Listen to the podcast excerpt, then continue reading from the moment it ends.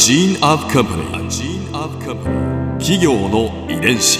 企業の遺伝子。全国に546万社以上あるとされる日本の企業その企業の数だけ理念があり使命があり人間ドラマがありますこの番組ではさまざまな企業のトップや社員の方にお話を伺いながら成長する企業の DNA を解明していきます企業の遺伝子ナビゲーターは私はるかクリスティーンとクオン株式会社代表の武田隆さんです。武田です。よろしくお願いします。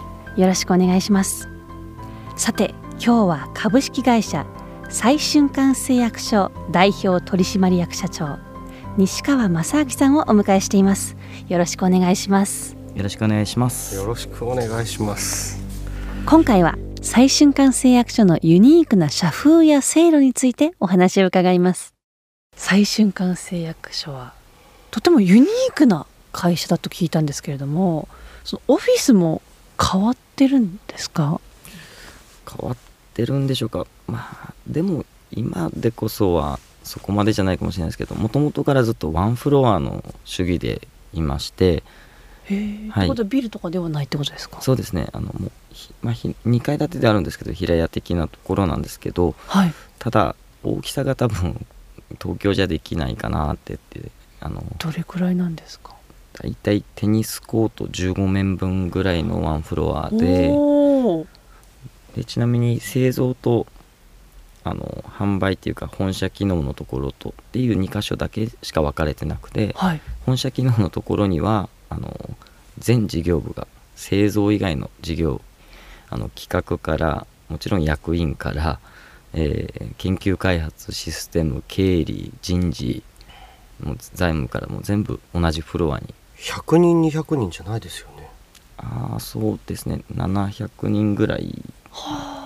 でもあと協力会社の方も100人ちょっといるんで、ははい、常時800人ぐらいいるんですかね。いがテニスコート15面にみんな。そうですねすごいですね。じゃあそこのワンフロアを走り回ったらって言って走ることはないんですけど、うん。歩いたらうん。でもなんかいろんな部署の人にもそうですね。会えますね。会えるってことですよね。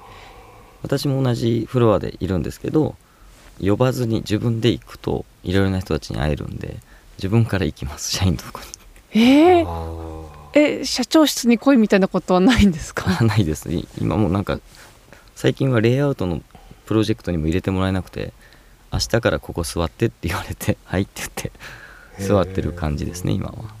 えー、え他の社員さんと同じような机にってことですか、そうですね、はい。その同じワンフロアに。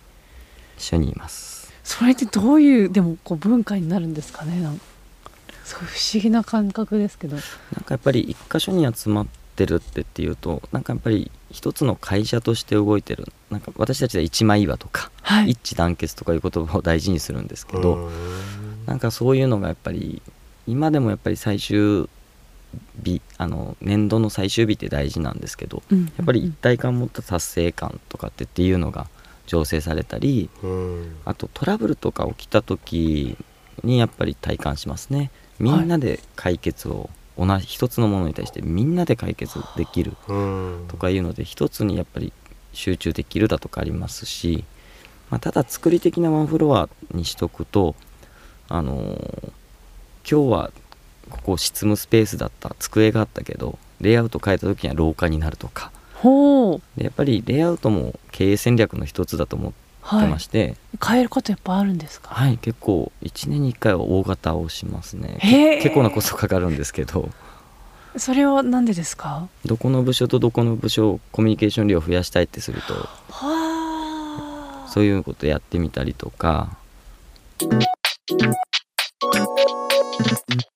企業の遺伝子。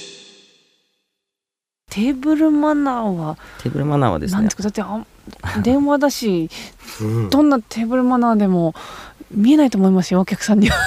確か実はペン字研修とかもあってですねなんとなく、はい。なんかうちで働いてきたことが人生の中において何かしらこう活用されるっていうかなんか人間教育的な部分になってくるのかもしれないんですけど、あのもともとうちの会長の西川自身が嫁をもらうなら最瞬間空手っていう風になりたいんだでどちらかというと気立てがいいとかへー。器量がいいとかってっていう意味で言ってたんですけどそれって実はなんかなんか日常の中で気遣いができるとかってっていうのって実は結構アナログ寄りなんうん。でそれって積み重ねだと思うんですね。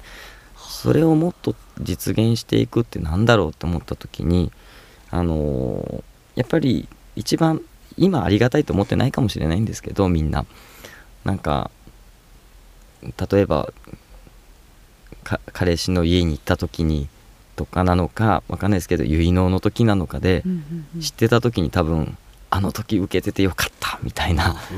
で絶対必要になる日が来るんですよね。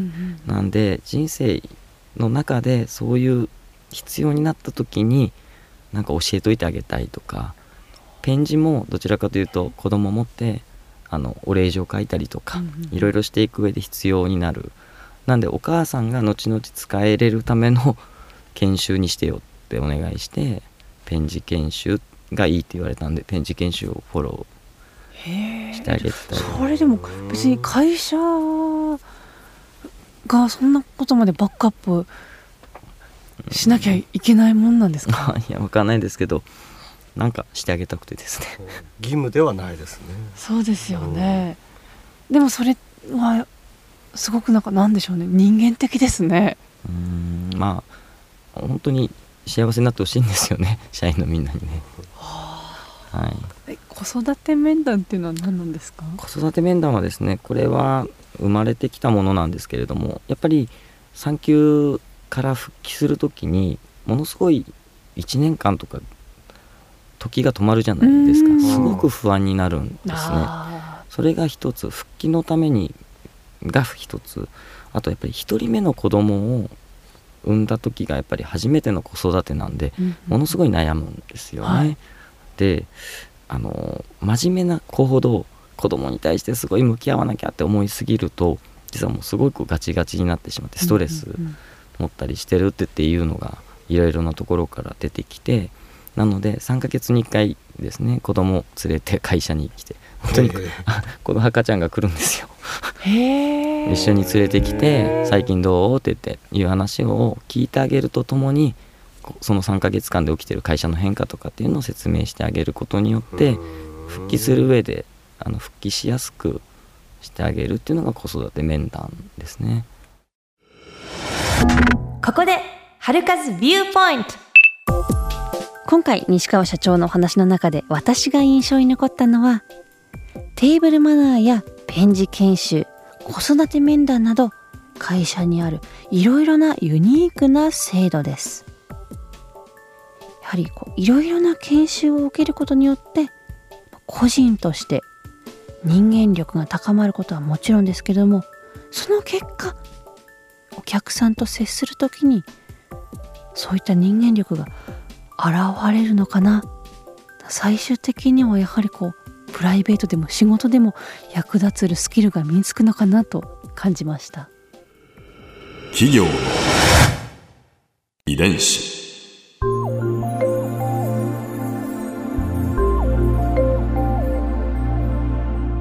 さてこの番組はポッドキャストのほかスマートフォンタブレット向けアプリ JFN パークでも聞くことができますお使いのアプリストアからダウンロードして企業の遺伝子のページにアクセスしてみてください。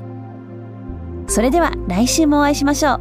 企業の遺伝子ナビゲーターは私はるかクリスティンとクオン株式会社代表の武田隆でした。